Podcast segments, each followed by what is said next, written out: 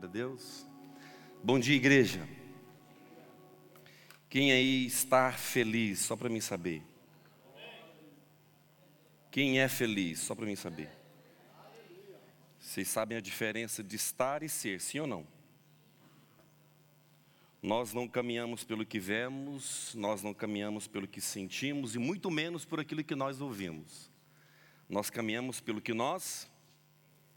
Mais forte, gente. Nós caminhamos por aquilo que nós vemos aí ou não? Está tendo uma crise econômica, a gente vai se prender a isso? Está tendo uma crise de ideologias, a gente vai ficar, meu Deus do céu, vai ou não? A gente crê, a gente caminha por aquilo que nós cremos. E a palavra de Deus diz que o justo não vai padecer, amém? É, hoje é dia de celebração, domingo é dia de celebração e nada melhor do que o Senhor estar tá no centro das nossas vidas.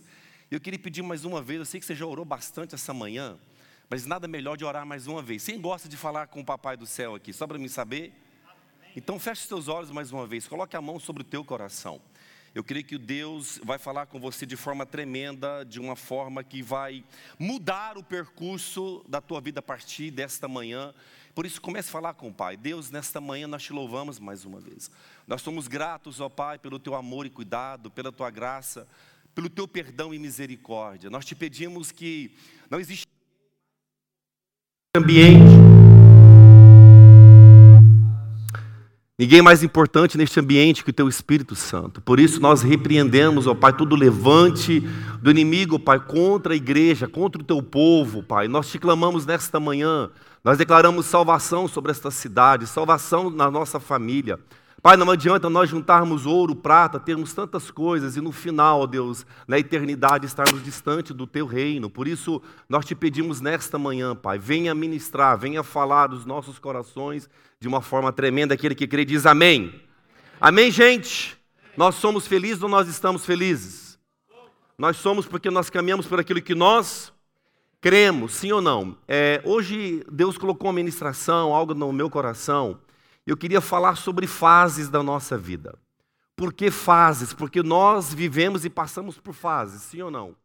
E as fases, elas são tão importantes para o nosso crescimento, estudando a palavra de Deus, falando com Deus, orando com Deus, ministrando né, no meu próprio coração, fazendo perguntas para o Espírito Santo, fazendo perguntas para as Escrituras Sagradas, fazendo perguntas para Deus, porque nós só vamos ter respostas se nós formos atrás das perguntas, sim? Concordam? Dentro disso, Deus tem ministrado de uma forma tão linda as fases que nós passamos.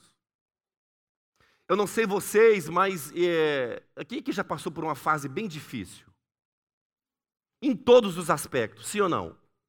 Mas se você está aqui hoje, você superou ela, é ou não é verdade? Daí eu olho para a palavra de Deus e eu percebo que Deus ele trabalha em fases, em processos. Até nós entendermos isso, irmãos, a gente vai questionar problemas, a gente vai questionar amizades que se foram, a gente vai questionar muitas coisas. E hoje eu coloquei aqui algumas fases que nós vamos aprender. Primeira delas, nós precisamos é, entender e, e buscar no Senhor que nós vamos ter fases boas e nós vamos ter fases ruins. Nós vamos ter dias difíceis, a Bíblia fala muito bem sobre dias maus, dias de caverna, dias de perseguição, mas a Bíblia também fala de dias de bonança, dias de amizade. Tem dia que a gente vai estar sentindo o sol no meio da multidão, é ou não é verdade? E Deus, tão lindo na sua na sua essência, no seu poder, ele sabendo disso, ele trabalha na minha e na sua vida por processos. O problema é que muitos nas fases da vida a pessoa fica paralisada ou paralisada. Eu sei que você trouxe a sua Bíblia, eu queria que você abrisse ela. Vamos ler lá em Mateus 13, do 54 a, até o verso 58, e nós vamos percorrer aqui a palavra de Deus e nós vamos entender algumas coisas que o Senhor quer falar no nosso coração. Amém? E o tema de hoje, aquele que gosta de anotar, é fases da vida. Livro de Mateus, capítulo 13. É, eu estava, esses dias para trás, algumas semanas atrás, eu ministrei lá em Londres, na nossa sede. E foi um dia muito especial para mim, um dia que o Espírito Santo, o Espírito Santo de Deus falou fortemente ao meu coração. Porque quando eu estava indo para Londres, ministrar na Lagoinha, Londres, é, me veio à memória algumas fases que eu passei. E eu me lembro que quando eu tinha aproximadamente 15, 16 anos de idade, lá em Goiânia, é, eu fazia parte de um ministério chamado Igreja Luz para os Povos, e na época o meu pastor, ele viu aquele adolescente cheio de sonhos e ele me fez um convite muito especial. Ele falou: Flávio, nós não temos ninguém para arrumar a igreja, para organizar a igreja. E eu queria que você, no período da tarde, eu estudava pela manhã, você pudesse ter esse trabalho aqui, eu, eu vou te dar um, uma oferta na sua vida. E eu fiz aquilo por alguns meses, acho que dois, três meses.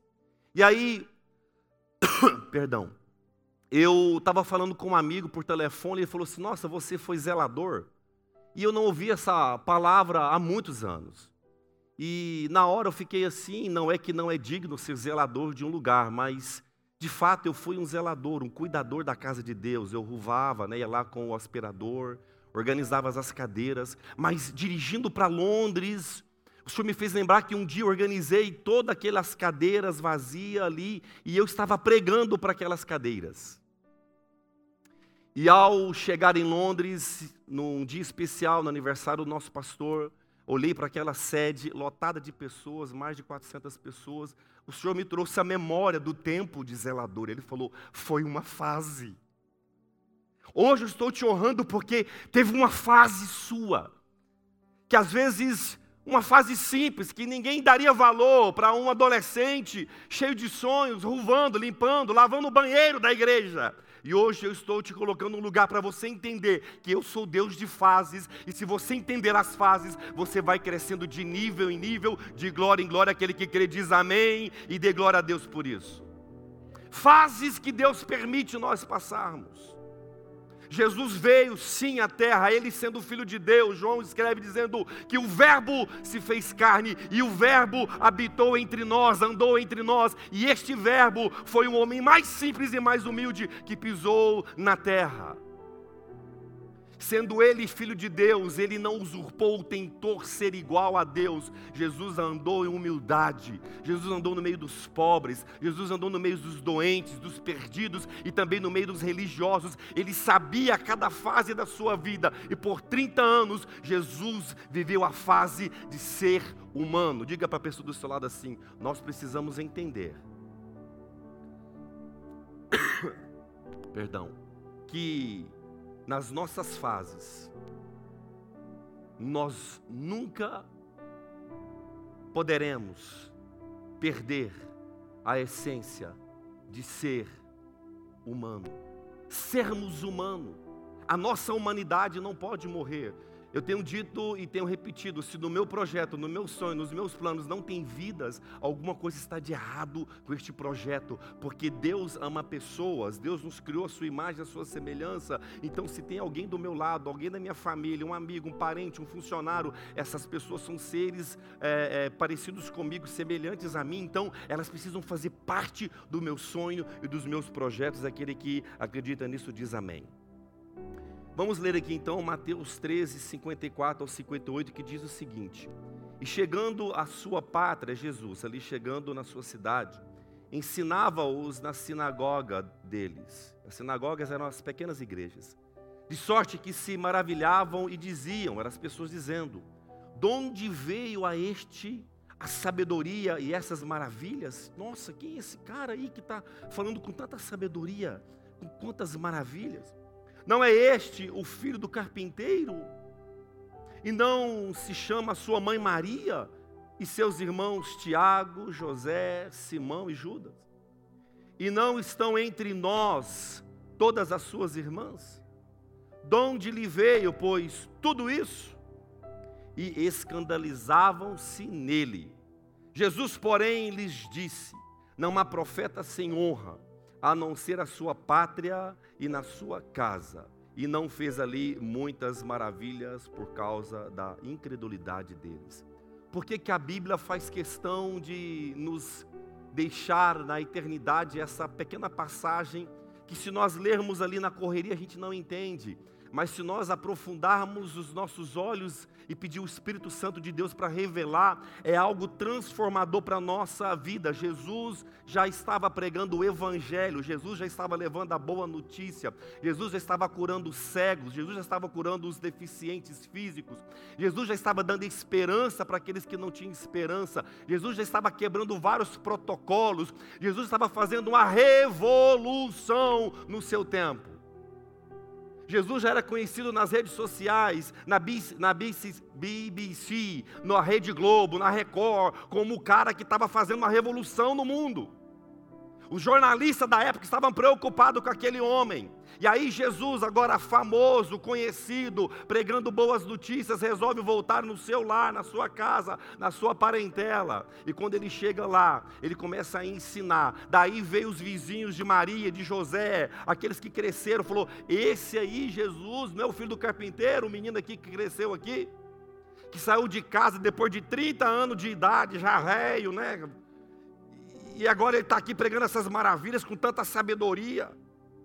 Esse Jesus aí, eu sei quem é a mãe o pai, ainda deu, a Bíblia faz questão de dizer que até os irmãos aqui, irmãos, eram as irmãs na época, né? Os irmãos que gostavam de falar da vida dos outros, falando de Jesus.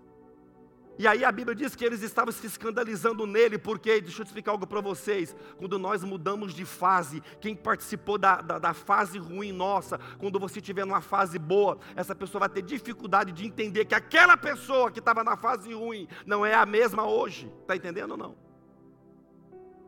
Quem é esse rapaz? Eu conheço a história dele. Esse menino soltava pipa, jogava pedra no telhado dos vizinhos aqui. Agora esse camarada está dizendo a boa notícia, dizendo que ele é o Salvador, o Messias, aquele que todo mundo está esperando. Ei, nós estamos crendo num cara de glória, num homem que vai vir glorioso. Esse aqui eu conheço a base dele, eu conheço a família dele. Brigava com os irmãos, tinha problema em casa, porque Jesus, sendo ele 100% Deus, ele também era 100% homem. Só que a Bíblia diz que ele não pecou, porém ele sendo ele homem, ele mostrou para mim e para você que também nas fases da vida ele foi visto pelas pessoas que viram ele crescer como alguém normal, não alguém que mudou de fase, aquele que está entendendo diz amém.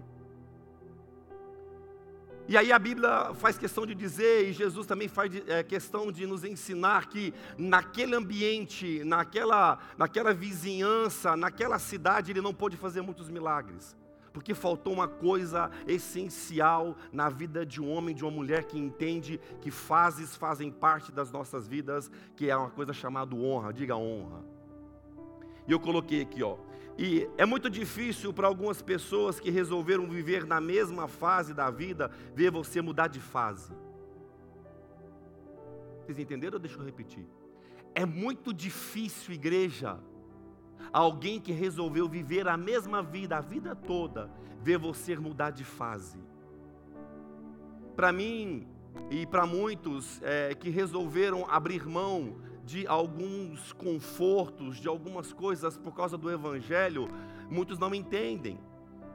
É, eu estava certa vez conversando com os familiares no Brasil da parte da Sabrina e eu me lembro que um dos tios dela disse: Eu não entendo vocês morarem na Europa e vocês abrirem mão de tantas coisas para poder pregar o Evangelho. E no meu coração eu sabia, eu, eu, eu fiz aquela leitura é, dentro de mim dizendo: Ele está vivendo uma fase, eu estou vivendo uma outra fase, entende ou não? Só que por muito tempo, nestas fases da nossa vida, porque irmãos, deixa eu dizer algo para vocês: quem quiser ter uma grande colheita vai ter que fazer grandes plantios. Quem quiser viver uma vida diferente, numa fase elevada, vai ter que pagar um preço muito alto. Às vezes nós olhamos para alguém vendo ela colhendo aqueles frutos, mas nós não paramos para ver que ela ficou anos, décadas, meses ali, ó, trabalhando, trabalhando, trabalhando, trabalhando. E aí nós temos uma mania de ver só na hora dos frutos, mas a gente não consegue enxergar na hora do suor. Eu vi certo homem dizer algo assim, ó, você vai beber água gelada comigo hoje, quem passou sede comigo lá atrás. Ele estava dizendo, ei, eu sei o que eu passei. E Jesus está nos ensinando aqui, ei, eles não estão entendendo que o verbo, o Filho de Deus está caminhando entre eles, porque, depois eu vou falar essa parte aqui, sobre a visão, a visão ofuscada. Quem está entendendo diz glória a Deus. Fases da nossa vida. E uma delas é a honra. Quando eu estava lá em Londres ministrando e Deus começou a falar algo forte no meu coração, e eu fiz algumas perguntas para Deus, porque ainda estou vivendo algumas fases de plantio, e essas fases fazem parte da nossa vida. Às vezes eu converso, irmãos, eu disse esses dias para trás aqui na igreja, alguns amigos se foram, sabe por quê? Porque estão em fases diferentes. Não é porque eu não amo eles mais, porque eles não vão entender a fase que eu estou vivendo, entende ou não? Dá um confronto gigantesco de ideias. E quando eu estava ali em Londres falando com Deus, naquela expectativa, um gelo no, né, no estômago, porque olhando para tudo aquilo que estava acontecendo ao meu redor, o Senhor, começou, o Senhor começou a ministrar fortemente no meu coração, dizendo: Ei, você está preparado para uma nova fase? Deixa eu dizer algo para vocês: nos processos de Deus na nossa vida, toda fase ruim é um treinamento para você estar bem na fase boa. Aquele que crê diz amém, glória a Deus por isso. Toda fase ruim é um treinamento para você estar forte na, fra, na fase boa, sim ou não? Só que o que, que é o legal disso? Que quem passou dificuldade, entendeu, o coração manteve humilde, quando ele estiver na fase da bonança, ele vai ter o mesmo coração humilde, está entendendo? Jesus olhou para aquela cidade, para aquele povo e falou assim: Olha, infelizmente eu não vou poder fazer grandes milagres aqui, porque vocês não, não estão entendendo o poder da honra. Diga assim: o poder da honra. A honra não é puxar o tapete, a honra não é abrir a porta, a honra é reconhecer alguém superior, melhor do que a mim e que você, e você estar ali com o coração humilde para aprender. Porque nas rodas que nós estivermos, se nós tivermos o coração mais humilde, nós teremos grandes chances de sair dali aprendendo mais do que os outros, está entendendo? Jesus não, ele usurpou ser igual a Deus. Jesus poderia ter pego aquele pessoal falado assim: Eu também conheço a história de vocês. Eu também tô, você está falando de mim agora, olhando para mim, me julgando, falando que eu sou filho de José. Sou filho de José, o carpinteiro mesmo. Minha mãe é Maria, meus irmãos faziam essa bagunça na cidade, pichou o muro mesmo, causou problema. Mas foi aquela fase lá de trás. Hoje eu estou vivendo uma nova fase. Jesus poderia fazer isso, sim ou não? Mas Jesus não fez, porque ele estava numa fase diferente. Então, quando eu estou numa fase diferente, eu estou num nível a mais, eu não preciso descer aqui naquele mesmo nível. Estão entendendo ou não? Porque é de glória em glória, de tempo em tempo, é de crescimento em crescimento. E daí, falando com Deus, projetando. Eu estava ontem com os homens, parabéns para os homens que estavam ali ontem no nosso café com palavra, amém? Muito obrigado a todos aqueles que envolveram, Max, né, que estava ali à frente. E eu disse algo para eles, dentro de tudo aquilo que nós falamos sobre fases, sobre momentos ah, da nossa vida. Uma das grandes coisas que nos paralisam, lembra que eu comecei dizendo que nós não caminhamos por aquilo que nós vemos e ouvimos? Deixa eu dizer algo, quando nós nos posicionamos para uma nova fase, você vai ouvir críticas. E essas críticas, se ela descer no nosso coração, elas nos paralisam. Sim ou não? Eu me lembro que num momento muito forte no nosso chamado, meio da Sabrina para o ministério, uma fase, irmãos, crítica, uma fase de decisão, era uma linha muito tênua entre fazer ou não fazer. Quem já passou por isso? Só para mim saber. Sabe aquele momento assim que é uma decisão muito séria, se você tem que estar ali alinhado, principalmente pedindo o Espírito Santo de Deus, que é o nosso ajudador, aquele que nos aconselha a tomar a decisão certa, porque uma decisão errada, um posicionamento errado, pode mudar todo o percurso da nossa história, da nossa vida ali para frente. Eu estava dizendo para eles que naquele certo momento eu ouvi muitas coisas, e uma delas era: vamos ver até onde vai este ministério. E aquilo me abalou, aquilo me chocou, aquilo me deixou um pouco chateado. Até que em um certo momento eu falei: eu não posso parar, eu não posso paralisar, porque palavras negativas vão vir sobre o teu ministério, palavras negativas vão vir sobre a tua família, palavras negativas vão vir sobre o teu chamado, sobre a tua empresa, sobre a tua profissão. Mas você não pode dar ouvido para elas, porque Jesus nos ensina: ei, não dê ouvido, continue fazendo, continue, porque Ele continuou ministrando, Ele continuou levando as boas novas. Ele está entendendo, irmãos? Era o pessoal que era para falar: gente, o nosso vizinho deu certo na vida. Aquela menina que ninguém parecia que ela ia dar em alguma coisa. Essa menina hoje é uma mulher bem sucedida. Uau, estou feliz por ela. Olha esse rapaz, eu conheço a história dele. Esse menino dava trabalho aqui nessa rua. Esse menino dava trabalho aqui na cidade. Olha Deus levantando ele. Olha ele prosperando. Hoje ele é um diretor de uma grande multinacional. Uau! Nós não conseguimos ficar felizes. Estão entendendo ou não? Eu disse ontem, é uma grande verdade. Na verdade, nós queremos as pessoas melhores do que nós, desde que elas não fiquem melhores na nossa frente. Aplaudir o sucesso ou o avanço de alguém é muito difícil, irmãos. Porque se eu não tiver uma identidade revelada de quem eu sou, uma autoridade interna em mim, qualquer coisa vai me abalar. E Jesus disse: se não tiver honra, não tem milagre. Lá no meu trabalho eu estou passando por dificuldade, o meu patrão está pegando no meu pé. Você está pegando no seu pé porque você tem algo diferente, ele está vendo algo diferente em você. Fique ligado. Se, se, você fosse alguém, uma pessoa que é comum, não é nada naquela empresa, ele nem vai olhar para você. Mas se ele está olhando em você, ele está vendo um potencial. Está entendendo ou não? É uma maturidade no nosso coração. Falar, poxa, tem 200 funcionários, mas me achou. Yes, te achou.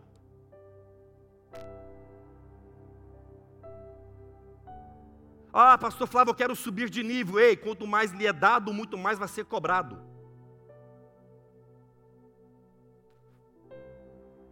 Ah, eu estou ampliando agora os meus estudos porque eu quero subir de nível. Prepare, vai ser mais cobrado.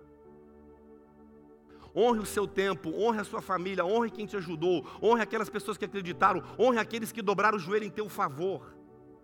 Lembre-se lá no dia da bonança, aquele que te ajudou a puxar o carrinho de mão na construção dos teus sonhos.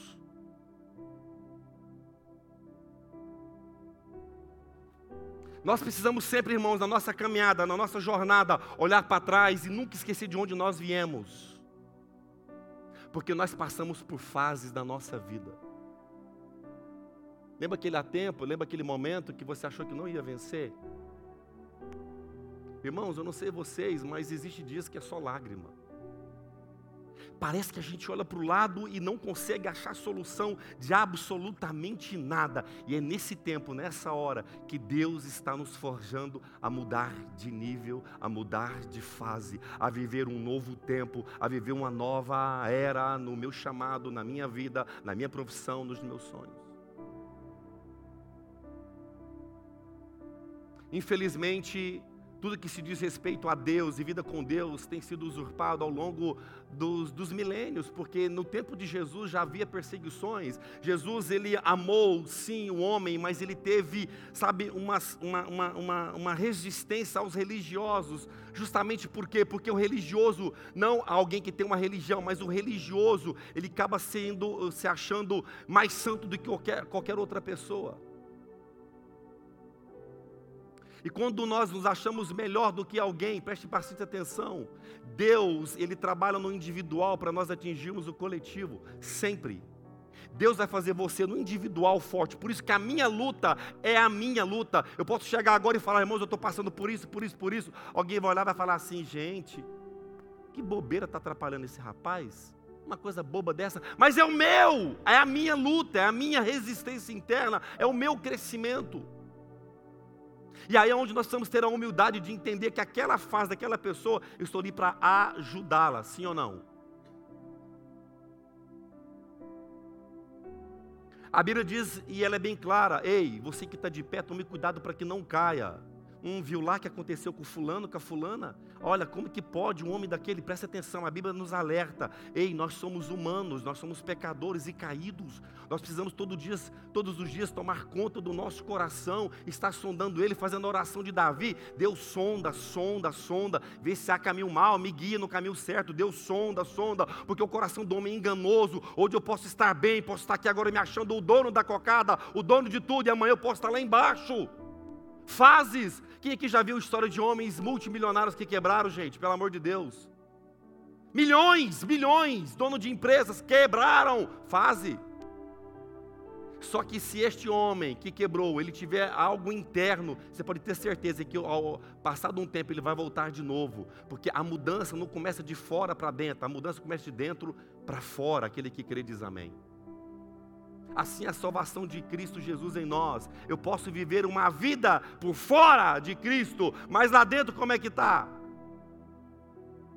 Se Deus nos chama e Ele diz que nós somos morada dele, e se eu sou morada de Deus, Ele não pode habitar apenas na sala ou na, na, na, na cozinha, no, na sala de jantar ou na sala de entretenimento, porque Ele é gostoso. Na sala de entretenimento a gente coloca um filme, a Netflix assiste junto. Na sala de entretenimento a gente brinca. Na sala de entretenimento a gente traz os amigos. Lá na sala de jantar a gente também comemora, a gente se alimenta. Porém, é lá no quarto, é lá, sabe, irmão, na dispensa que Deus quer entrar. É no lugar que a gente abre a porta que só eu tenho acesso e coloca as minhas coisas bem escondidinhas para ninguém saber. É exatamente ali que ele quer entrar. Porque ali é o segredo das nossas almas, ali é o segredo da nossa vida, ali é onde ele está querendo fazer aquela faxina. Às vezes a gente brinca, né? Tem gente que gosta de guardar um monte de coiseira. Eu jogo tudo fora, misericórdia, aquela coiseira que você vai juntando, vai juntando. 285 anos, está tudo lotado de trem. Não, pelo amor de Deus, dá um limpo em nome de Jesus. Porque o fardo dele é leve. Às vezes nós estamos carregando tantas caixinhas e muitas delas já estão empoeiradas. Está na hora da gente deixar de lado aquele que crê diz em nome de Jesus, amém. São essas caixinhas que podem atrapalhar o um novo processo, a nova fase da nossa vida. Eu não sei se você já fez, é, já subiu alguma montanha aqui e, e teve essa aventura de ir né, na, na, nas vegetações, lugares tão bons. Quanto mais pesada a mochila, mais fácil é para subir a montanha, gente? Hã? Quanto mais pesado, é fácil.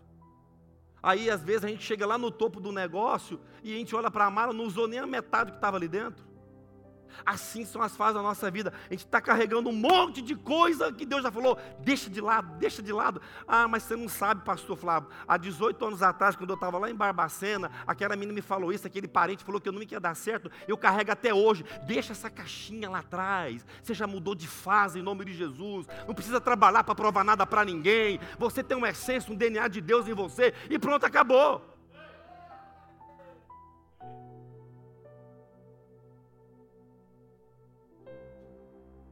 Vamos ver até onde vai esse ministério. Deixa eu dizer algo para vocês.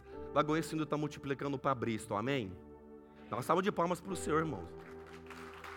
Daqui, mais uma igreja está sendo aberta, amém? Aí eu recebo um telefonema para ser um dos, irmãos, eu estou falando assim com toda a humildade do meu coração, tá? Um dos coordenadores dos maiores projetos evangelísticos da Europa, amém? Pode aplaudir o Senhor, amém?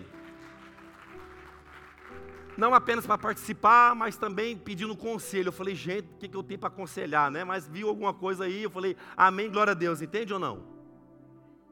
Aí, certo tempo atrás, eu disse o seguinte: nós vamos abrir 100 conexões nessa cidade. Uns pensam assim, misericórdia, isso bateu a cabeça. Aí eu estou lá na reunião, em Londres, né, com os pastores, grandes projetos, e no meio da fala, vamos abrir 100 igrejas. Eu falei, gente, eu estou na mesma sintonia.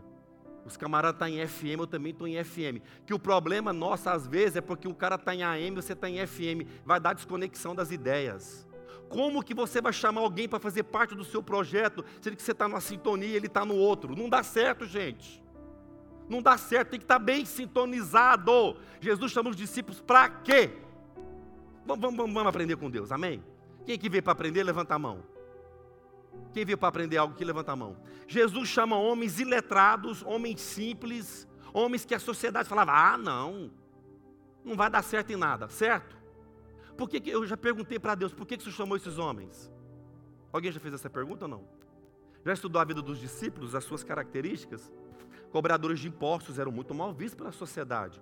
Pensa, o pessoal batendo na sua casa querendo levar geladeira, televisão, máquina, tudo que você não pagou. Jesus falou: vem comigo, esse rapaz que está trabalhando para essa empresa, você vai trabalhar comigo a partir de hoje. Você convidaria essa pessoa boazinha, que arranca tudo da casa dos outros? Ah, de jeito nenhum. Aí Jesus olha para os pescadores: não, vem, vem, vem para cá, vou, deixa, deixa as redes, vem, vem pescar comigo. Jesus pega e pega uns que não faziam absolutamente nada. E outra coisa que Jesus faz também, a, a, idade deles é entre 16 a 21, 22 anos de idade, no máximo. Eu não sei por que também, talvez porque não eram casados, ia ser mais fácil a obra. Vou pegar esses rapazes que a dívida deles interna é pouca, não tem filho para criar e nem mulher, porque irmão, mulher custa caro, é ou não é verdade? Manter uma, uma hebreia daquela lá no, no Strick naquela época era várias ovelhas de pagamento. E ele tinha que ter um jumento zero quilômetro e um camelo para ela ir trabalhar, fazer as coisas de casa. Então custava mais caro. Eu vou pegar os caras tudo solteiro, né? Tá nem pensando nem em namorar para ajudar agora no, no, no, no empurrão do negócio. Mas o Senhor traz aqueles homens para mostrar para mim para você que nós somos muito de olharmos o status. Eu disse certa vez que, infelizmente, nos púlpitos hoje do mundo, é, antes do pregador pregar o evangelho, ele fala quantos treinamentos que ele teve, quantos cursos que ele fez, quantos diplomas que ele adquiriu, e Jesus fica sentado esperando a hora dele falar. Estão entendendo ou não? Deixa eu dizer, os altares e os púlpitos, quem tem que ser exaltado e glorificado é o nome de Jesus, aquele que crê diz amém. Nós damos os nossos testemunhos para a gente aprender que nas fases da vida alguém vai aplaudir, alguém vai duvidar. Aí você vai abraçar quem aplaudiu, quem duvidou. E se não teve aplauso nem dúvida, você continua mesmo assim. Amém? Então, a honra, irmãos, é algo importante para a nossa vida. Eu coloquei aqui, ó, na vida nós somos treinados, e se você não se adiantar nas fases, como por exemplo, casamento, amizade, formação acadêmica, vida espiritual, jejum, oração, Bíblia, você será, é, você vai ser mais forte. Porque quem aqui viveu ou vive uma vida a dois no casamento fala: Meu Deus do céu, se nós soubéssemos o que nós passaríamos nos primeiros quatro, cinco anos de casamento, a gente nem casaria, gente. Porque não é fácil viver uma vida a dois, sim ou não? Tu chega com um monte de sonho, ela chega com outro sonho, juntar esse tanto de sonho vai virar um pesadelo às vezes. Aí vem os meninos, aí os meninos vêm, o menino passa a maior parte do tempo com quem, gente? Com quem que as crianças passam a maior parte do tempo? E o homem faz o quê? Trabalha fora. Quando, quando ele chega em casa, o que, é que ele faz? Diga assim comigo: nada. Quando ele chega em casa, tem uma lista de correção para dar para os filhos. Porque a mãe passa o dia todo assim: quando o seu pai chegar, quando o seu pai chegar, você vai ver. Quando o seu pai chegar, o menino, quando escuta o carro do pai chegando, meu irmão, É a construção, são as fases. E aí, tanto que é legal, às vezes eu vejo os pombinhos hoje, tudo junto, né? Sem filhos ali, aquele amor viajando. E, e quando vem as crianças, gente? Hum? Quando você, quando você pensa que vai assistir uma Netflix no quarto, de boa, o menino bate na porta, é ou não é verdade? Atrapalha você assistir o filme. Quem está entendendo diz glória a Deus, só para mim saber se eu não estou perdido que, que você está fazendo aí, mãe? Estou vendo o filme do seu pai, menino. Você aumenta o volume para o menino ir para lá, é ou não é verdade? Gente, por favor, é ou não é verdade? É verdade. E os que estão tá aí solteiros estão tá pensando, o que estão falando? Filme? Netflix? Eu só assisto série. Calma que vocês vão entender. Mas são fases da nossa vida. E a honra faz parte do casamento, a honra faz parte do meu trabalho. Irmão, deixa eu dizer algo para vocês. Se você tiver um funcionário, quem é patrão aqui, quem é, que não honra as tuas palavras, ele não pode estar debaixo da sua direção. Me perdoe, não dá. Eu, como pastor, se tiver pessoas que não entendem a honra, não dá, sabe por quê? Aonde não há honra, há o quê? Desonra. O desonra. A pessoa que ela tem um coração desonroso, ela é desleal ela não é fiel. Quer ter uma amizade desleal, que qualquer hora vai te dar o tombo? Hã? É por isso que cada vez que a gente muda de fase e vai melhorando, menos vai ficando o nosso ciclo de amizades. Gente do céu, tem momento que você olha assim e fala assim: não tem ninguém para ligar. Para falar deste sonho, não tem ninguém. Sim ou não? Jesus nos ensina, ele foi orar sozinho no monte para quê? Aí chamou os abençoados, estava dormindo, aí apertou os caras, estavam dormindo, Jesus continuou orando porque independente se alguém vai estar comigo ou não, eu vou continuar orando e buscando o Senhor, aquele que crê diz amém. Então nós precisamos entender justamente isso. A honra faz parte, faz parte das nossas fases. Se eu não honrar hoje, a Bíblia diz que filho que não honra pai e mãe vai ter vida curta na terra. Honrar quem, irmãos? A pessoa maior que nós temos que ter honra é a Deus. Como que eu vou lá, é, chamo um sócio, chamo alguém, eu organizo algo e, e converso com aquela pessoa, mas não chamo o Espírito Santo para me ajudar. Não chamo Deus para fazer parte daquele projeto. Aí Deus fala assim de lado, ó, se não, se não me chamou, se não honrou a minha parte, eu não posso fazer nada agora. Sabe aquele ditado que a gente usa muito no Brasil, honrar a palavra? Hoje tem que assinar um contrato, porque as pessoas não honram nem mais as palavras que elas dizem. Não, eu não falei. Você filmou lá assim, ah, não, não, mas não foi eu, é ou não é? Essa, essa parada do fake news aí, gente, misericórdia. O cara nega, tá lá a filmagem, ele falando tudo. Ele falou, eu não falei. Não, o que eu quis dizer. Dá vontade de pegar uma, um, dar uma paulada numa pessoa dessa. Em nome de Jesus, irmãos, não dá paulada em ninguém, não. Fui na igreja, tive autoridade espiritual que pode dar paulada. Não, estou dando um exemplo, tá? Segundo ponto para você entender aí, aquele que está ligado diz amém. Precisamos entender que a vida é feita de fases, nós já falamos sobre isso. Fase do trabalho, fase do descanso, fase de ser visto, fase de não ser visto, fase de se esconder. Irmão, tem dia que você tem que se esconder e pronto, acabou. Vai para a caverninha, fecha lá o zíper dela e fica quietinho, até passar o inverno, igual os ursos faz.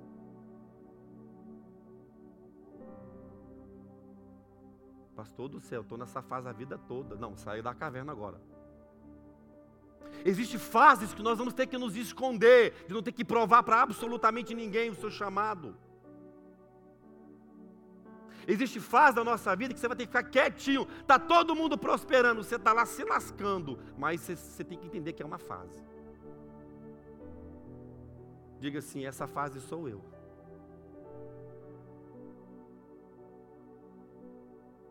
Mas faz parte.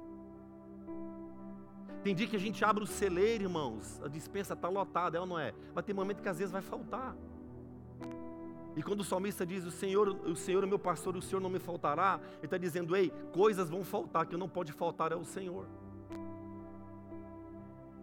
Porque nos dias de maior crise da nossa vida, é o dia que nós mais crescemos, amadurecemos internamente. É naquele dia que eu pego o celular e vou falar para quem que eu vou chorar agora? Não tem. Aí você vai o quê? Dobrar o joelho e falar com Deus. É ali que é o segredo do nosso amadurecimento. Fases da vida. Olha aqui que interessante.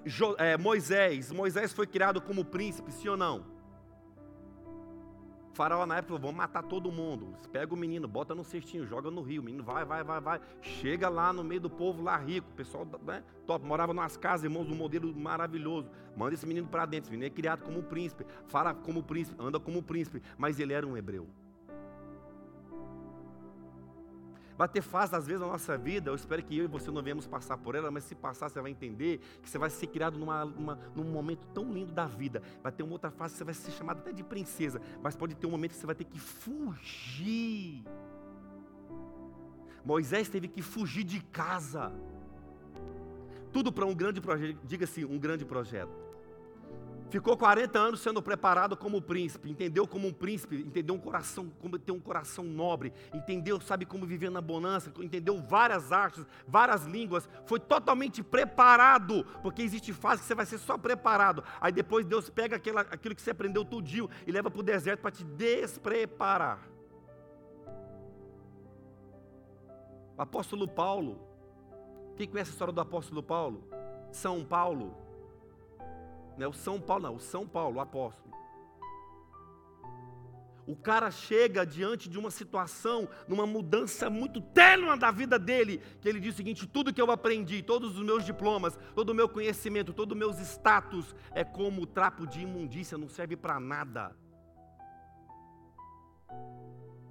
Foi uma fase crucial na vida do apóstolo Paulo. E agora Moisés está fazendo o que, irmãos? 40 anos como príncipe, agora 40 anos como fugitivo. Assassino, matou, porque ele não achou justo aqueles soldados egípcios estar judiando né, de um, um, hebreu. Ele vai lá e mata, e quando ele vê aquilo ali, ele sabia que lá no Egito a penalidade de quem assassinava era a morte, então ele resolve fugir. Presta atenção em fase da nossa vida, porque às vezes o diabo vai falar o seguinte: quem é você para viver isso hoje? Eu sei do teu passado. Deixa eu dizer: Deus pega assassino, Deus pega prostituta, Deus pega bandido, Deus pega todo tipo de pessoa e transforma a vida dele. Esse é o poder de Deus. Senão não faz lógica Deus mudar a vida de alguém, está entendendo ou não? Porque eu venho à igreja, porque eu busco algo de Deus, porque eu quero ser melhor. E Deus é especialista em pegar quem não presta e transformar em alguém que vai ser ali usado por Ele para a honra e glória do nome dEle. Levar a boa notícia, dizer para alguém que não tem esperança e sonho, dizer, ei, há esperança para você, há transformação. O mesmo Paulo, irmãos, olha aqui, tanto que é lindo isso daqui, de perseguidor. O cara ele não gostava de igreja, não gostava dos católicos, não gostava dos crentes, não gostava de quem pregava Jesus, não gostava de ninguém, perseguia. Aí o que, que acontece? Diga-se, ele teve um encontro com o Espírito Santo. Meu irmão, quando você tem um encontro com o Espírito Santo, ele transforma esse coração duro, esse coração de cimento, de pedra. E agora aquele camarada de perseguidor passou a ser o quê? Um pregador do Evangelho. Uau, que lindo! Não. O que, que acontece com São Paulo, gente? Aonde ele chegava, o pessoal falava: Esse aqui está falando de Jesus agora, boa notícia. Esse camarada mandou queimar essa cidade aqui vizinha. Esse camarada mandou perseguir, chacotear ali os cristãos ali do nosso, dos nossos vizinhos. Vocês estão entendendo? Quando nós mudamos de fase, quem te viu na fase ruim, não vai entender agora que você está numa fase boa. Não vai ver agora que você é uma fase transformada. Então o que, que Paulo fez? Parou? Não. Foi o cara que mais abriu igreja naquele tempo. É, levou o evangelho em todas as nações daquela região. Estão entendendo o poder de Deus? Até a igreja para aceitar ele. Presta atenção, igreja, presta atenção, nós somos a igreja. Se chegar alguém aqui com as mesmas características de Paulo, nós somos os primeiros a negá-los, a resistir à vida dele. Se nós não tivermos um coração, sabe, irmãos, de entender que Deus é Deus de fases, a gente não vai aceitar um Paulo no nosso meio.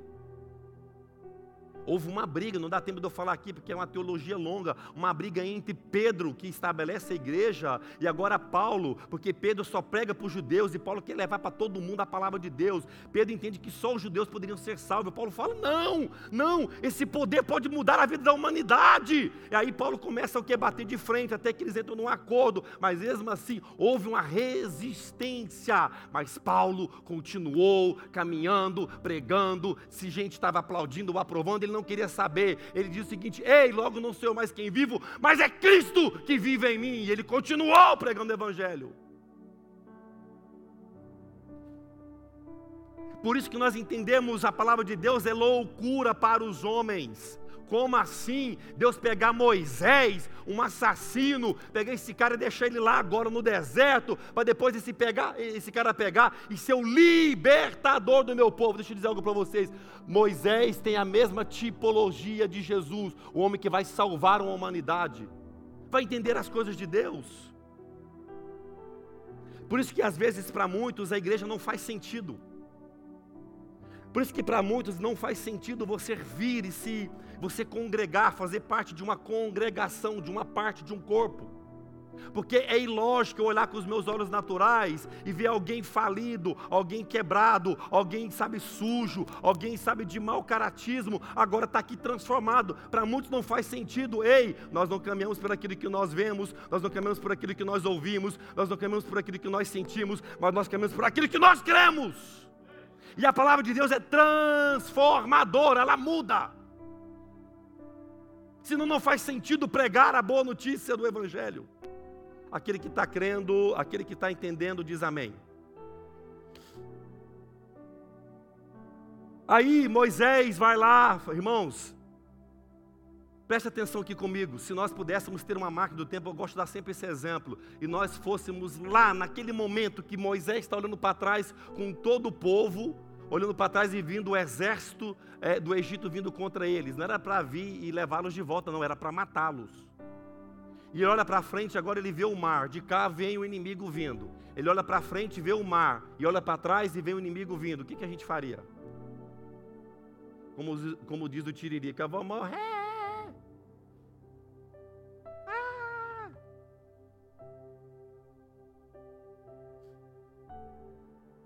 Ele fala: Senhor, agora libertar foi comigo, eu fui ali, fiz a minha parte.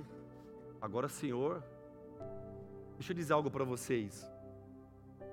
É outro ensinamento. Às vezes, em uma das nossas fases, o que você passou, o que você possa estar passando, é impossível o milagre. Deixa eu repetir para você entender. Às vezes nós vamos estar numa fase, com os nossos olhos a gente vai olhar e vai ser impossível o milagre. Diga assim comigo agora: ambientes impossíveis são extremamente preparados para o agir de Deus. É no impossível que Deus age. Você pode aplaudir o Senhor? Se Ele é Deus dos impossíveis. Ei, o mar abriu, gente. Aí você está com a máquina do tempo olhando aquilo, assistindo de longe. Fala, meu Deus, é verdade. Perdão. Meu Deus, é verdade mesmo. Você está lá na máquina. Vamos imaginar aqui. Você está na máquina do tempo, nós, você me levou junto para me ver junto. E aí a gente está lá assistindo, vendo Deus abrir o mar.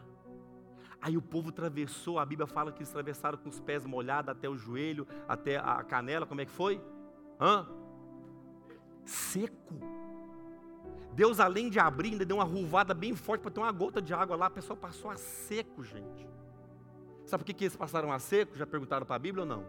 O Espírito Santo me revelou, porque ele estava com várias carroças, vários animais, os animais poderiam atolar na lama. Deus pensou: ei, não vou deixar nenhuma lama para te atrapalhar, não vou deixar nada para te travar, você vai passar seco, vendo as muralhas do milagre do teu lado.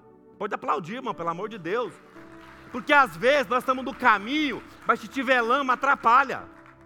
O bicho atola. Quem já puxou um jumento? Eu vim da. Meio, meio, vou falar que eu vim da roça, não. Tem uns parentes meus aqui de Goiânia, falar que é da roça. Mas no meu tempo, há trinta e poucos anos atrás, Goiânia era assim, considerada uma cidade cultural, assim. É quase uma farm moderna. Então o que acontece? O, o bicho, não, Deus a seco. Aí nós estamos agora na máquina do tempo, vendo eles atravessarem para o outro lado. Que lindo, que maravilhoso, que milagre. Olha, gente, aquele sol do deserto tinha uma, sabe, cortina assim de, de, de, de, de, de, de nuvem, protegendo uma ombrela gigante do Senhor. Que lindo. Deu fome, vontade de comer carne. Deus mandou as andorinhas. O pão descia, pegava aqui, eu não precisava nem. A roupa não envelhecia tudo. Aí Moisés vindo aquilo e Deus falando com Moisés todos os dias. E Moisés cheio de Deus. Um dia Deus fala: Moisés, vem para cá que a gente vai ter agora um uma conversa mais séria, e eu vou escrever algumas leis, porque esse povo, você não está entendendo, Moisés, o, que, o trabalho que eles vão dar daqui para frente. Porque eu não sei você, mas a gente passa por um grande milagre lá na frente e dá trabalho para Deus. Pode falar, eita Deus, pode falar mais forte. Não, eu vou escrever aqui umas leis aqui, é rapidinho, Moisés. Moisés ficou vários dias lá em cima. E Deus assim, sem pressa, só com o dedo de Deus escrevendo as leis. Aí, depois de um bom tempo, Moisés desce. Aí Moisés no coração pensando assim, ó, tô agora com as leis, aquilo que vai fazer o homem andar alinhadinho, bonitinho, carregando aqui as tábuas das leis. Quando ele chega, ele pensou, vou chegar lá na igreja, está todo mundo adorando o Senhor, glorificando a Ele. Foi isso que aconteceu quando Moisés desce? Os abençoados pegou todo o ouro, toda a riqueza, fez um bezerro para adorar, gente. Deixa eu dizer algo para vocês aqui, é um alerta para nós. Às vezes nós passamos a seco, vimos o milagre, Deus cuidou, Deus salvou, Deus libertou, curou do câncer, fez vários milagres. A gente está com alguns bezerrinhos nos nossos bolsos. O bezerro é para tomar justamente a presença de Deus em nós, para tirar a gente do foco. O que, que Moisés faz? Ah, não. Quem, quem fez foi aquele grupo ali, os levitas, deixa comigo Moisés, ó, matou todo mundo. Eu conheci várias histórias, e você também, talvez, algumas delas, de grandes homens que viveram grandes milagres, grandes coisas, e o ministério morreu. Deus passou a navalha santa e acabou. Está entendendo ou não? Diga assim: com Deus não se brinca.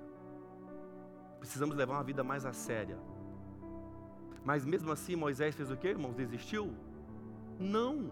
Ele viu grandes milagres, viu grandes coisas, mas existe uma coisa que Deus falou: Moisés, isso eu não vou deixar você viver nem presenciar que quando eles chegam próximo do milagre, depois de quase 40 anos, para entrar na terra prometida, irmãos, terra prometida, terra que mana leite e mel, terra do milagre, já era os filisteus perseguindo, já era os amorreus dos jebuseus, um monte de bezezeu que tinha lá na época, perseguindo, já era, acabou os povos, vocês vão chegar, tem alguns gigantes para vocês matarem, mas vai ser tarefa fácil, porque quem, quem já venceu o mar, quem já arrancou água da, da, da rocha, quem já venceu os inimigos no deserto, aqui vai ser fichinha para vocês, aí quando Moisés avistou as campinas da, da Canaã, Deus falou: não, você não vai entrar.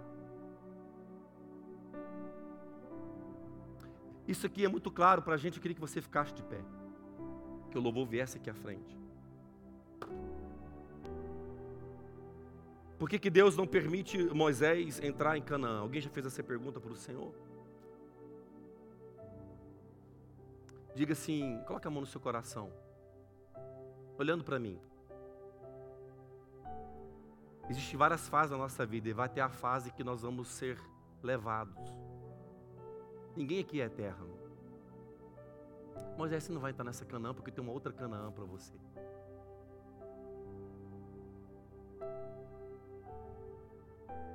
Você não é digno de sofrer tanto e depois se maravilhar com uma coisa terrena, Moisés. Canaã é terreno. Vai estar nas nova, na Nova Jerusalém, pelos portões eternos. Não, Moisés, você vai ficar iludido. Se você entrar lá, você vai ficar iludido, cara. Irmãos, não se iluda. Nosso tempo aqui vai chegar o, o fim dele. Eu dei esse exemplo com muito respeito à nossa querida rainha que se foi.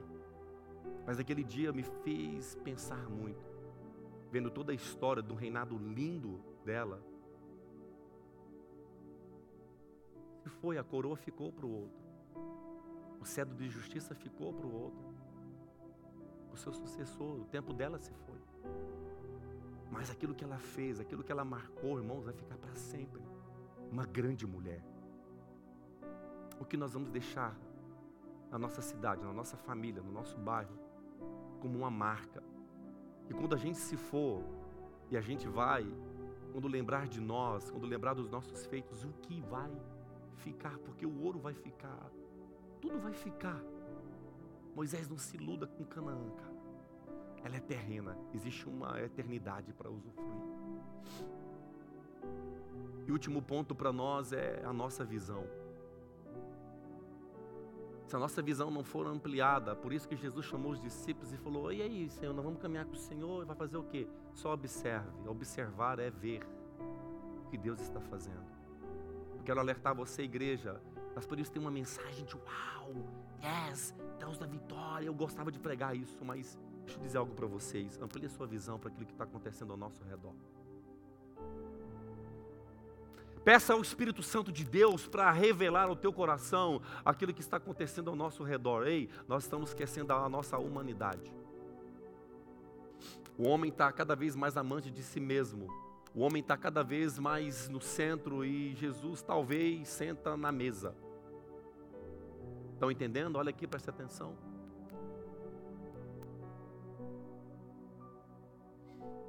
O seu momento não te define.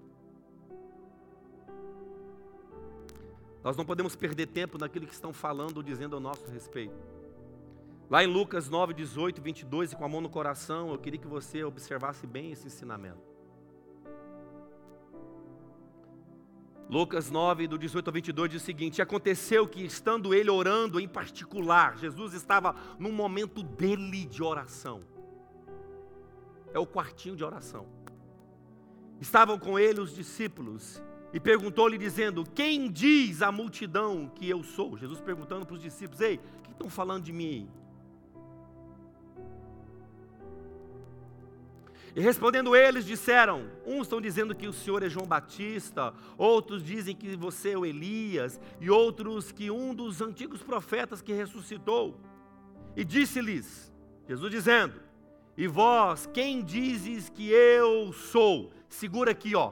Jesus está com os discípulos, aqueles que caminhavam com Ele, aqueles que eram os cristãos, vendo Ele fazer milagre, vendo Ele fazer cura, vendo Ele fazer grandes coisas. Ei, ei, você discípulo, você que está aqui me vendo agora, o que estão dizendo de mim aí fora? O que estão falando ao meu respeito? Ah, está falando que você é um profeta qualquer, um dos antigos que pode ter ressuscitado. Naquele tempo Deus fazia uns negócios doidos, eh, ressuscitava, era vara de ossos seca enchia de carne, eram umas coisas loucuras que Deus fazia. O que estão dizendo? Ah, estão dizendo isso. Mas e agora? E vocês? O que vocês pensam ao meu respeito?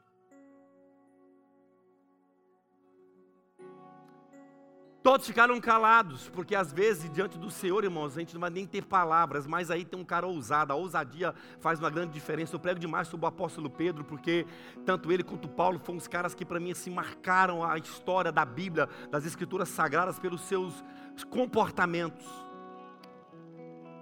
Porque nós vamos ter comportamentos distintos e diferentes uns dos outros. Por isso que Deus trabalha no individual para atingir o coletivo. Ei, a salvação é individual, não dá para ir em grupo. Vamos todo mundo aqui pagar um pedacinho no céu, vamos todo mundo a galera junto.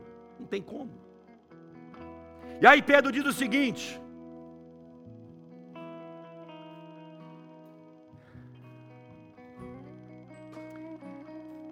E respondendo Pedro disse: Tu és o Cristo, filho do Deus vivo. Pode dizer amém. Ah, Pedro. Cara, essa revelação que você teve agora é poderosa. Pedro, estão dizendo que eu sou um monte de coisa, mas você agora acabou de ter a revelação que eu quero que a minha igreja tenha. Ei, Jesus, tu és o Cristo, o Filho do Deus vivo. Ei, Jesus é o caminho, Jesus é a verdade, Jesus é a vida. Ninguém vai ao Pai a não ser por Ele. Esse é o motivo da cruz. Eu falo isso aqui há tempos. Jesus não morreu na cruz para me dar uma casa nova. Jesus não morreu na cruz para me dar um carro zero quilômetro. Jesus não morreu na cruz para me dar uma conta bancária cheia. Jesus não morreu na cruz para me dar um status respeitado. Jesus morreu na cruz para uma só coisa: salvação. Salvação.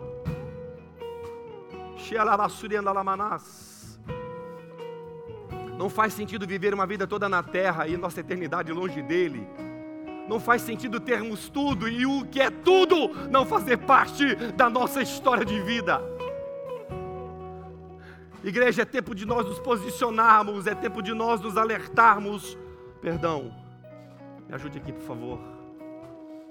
É tempo da igreja se posicionar. A igreja é feita de homens e mulheres falhas, errantes, pecadores, caídos, necessitados e carentes da glória de Deus. Não permita que nenhum sofisma, nenhuma mentira, nada na sua mente venha tirar a verdadeira essência. Nós somos a habitação de Deus. Existe autoridade em você. Existe autoridade nas tuas palavras, existe autoridade no teu posicionamento, existe autoridade na sua forma de, sabe, levar a tua vida, existe autoridade na sua forma de conduzir as suas decisões.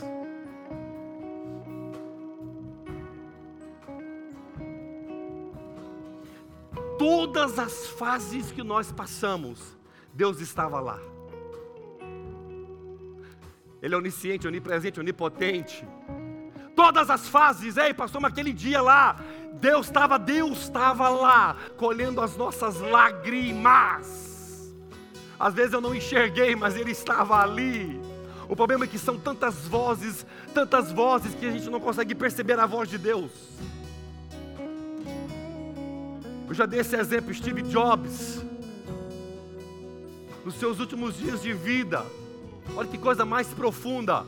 E uma das coisas que ele disse foi: o que eu mais queria agora era estar segurando na mão de alguém que eu amo, descalço, andando num parque, sentindo as gramas verdes e as, o cheiro das flores. Steve Jobs bilhões e bilhões de dólares na conta. O que ele mais queria é aquilo que nós temos acesso todo dia. Ser humano, ser humano, ser humano. Se alegrar, sabe, sentar todo mundo na mesa, chamar os amigos, os parentes e celebrar a vida. É bom ir no velório, gente, misericórdia. Aquela choradeira. Deus tem longanimidade, Deus tem vida abundante, Deus tem milagre. Levanta suas mãos, comece a falar algo para o Senhor, comece a adorá-lo, sabe qual é o seu posicionamento.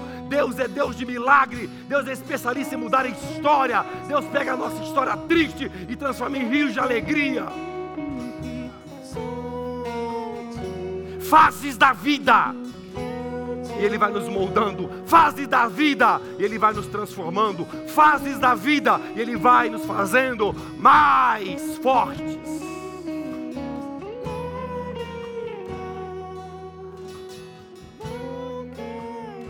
Segure na mão de alguém que está do seu lado.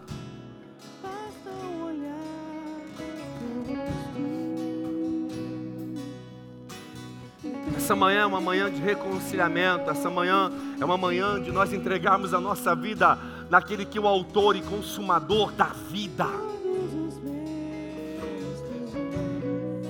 Não existe ninguém melhor ou maior para conduzir as nossas decisões. Coloque a sua vida nas mãos do Senhor.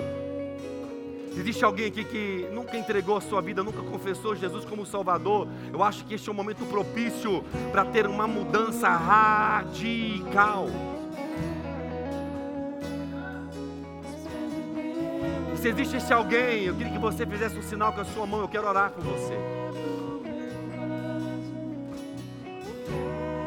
Você que está nos assistindo, tanto pelo Spotify, também pelo YouTube e pelo Instagram, que o Senhor venha trazer algo poderoso na sua vida, no seu lar, na sua casa, na sua família. Não existe ninguém maior ou melhor do que o Espírito Santo de Deus conduzindo a tua vida e as suas decisões.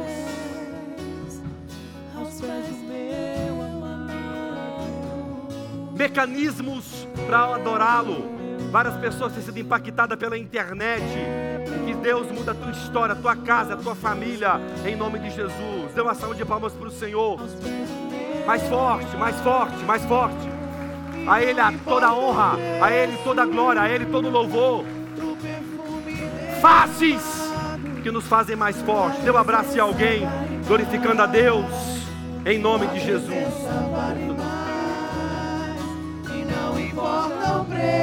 Cante, cante mais uma vez.